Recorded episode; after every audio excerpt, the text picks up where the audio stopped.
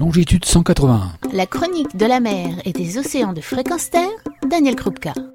Bonjour. Écocide, crime ou délit contre l'environnement? Eh bien, à cette question, les ministres de la Transition écologique et de la Justice ont répondu le 22 novembre 2020 en créant deux nouveaux délits, dont l'un d'écocide, pour protéger l'environnement mais pas du tout en suivant la requête de la Convention citoyenne pour le climat qui demandait à reconnaître le crime d'écocide. Alors, progrès juridique ou opération de communication À vous de juger, mais pour cela, quelques éclaircissements. Tout d'abord, qu'est-ce qu'un écocide? C'est une destruction et un dommage massif des écosystèmes étendus, graves ou systémiques. Définition peu précise, enjeu du débat existant depuis des années, et pour faire court, qui a amené les députés en décembre 2019 à rejeter la reconnaissance de l'écocide en raison de mesures pénales considérées comme déjà suffisantes. Mais en mai 2020, la Convention citoyenne pour le climat, mandatée par Emmanuel Macron, a souhaité l'adoption d'une loi sanctionnant le crime d'écocide.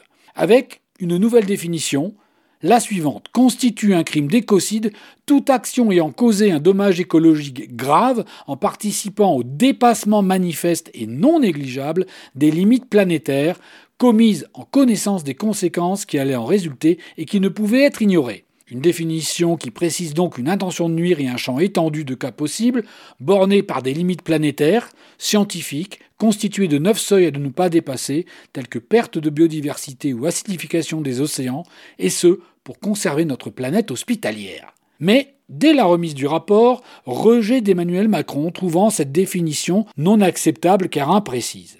En réaction, pour affiner cette définition, un groupe de suivi s'est constitué, soutenu par des juristes et des associations, travaillant de juin à novembre 2020 et proposant une nouvelle définition au ministère de la Transition écologique et de la Justice. Et le 22 novembre 2020, à la lecture du journal du dimanche, ce groupe a découvert la réponse du gouvernement avec la création d'un délit de mise en danger de l'environnement et d'un délit général de pollution.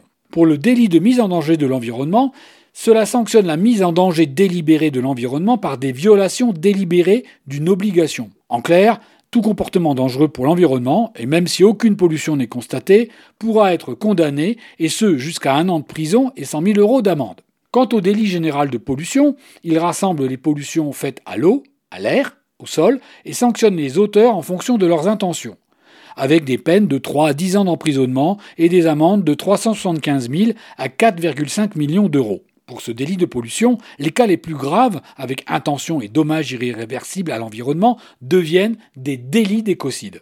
Côté avocat, on applaudit, même si ces délits étaient prévus dès octobre 2019 et sans relation à la Convention co-citoyenne pour le climat. Côté association environnementale, on s'insurge. Reléguer un crime à un simple délit générique de pollution, avec un champ d'application plus restreint, dont la biodiversité est exclue par exemple, ne satisfait pas la protection d'écosystèmes entiers.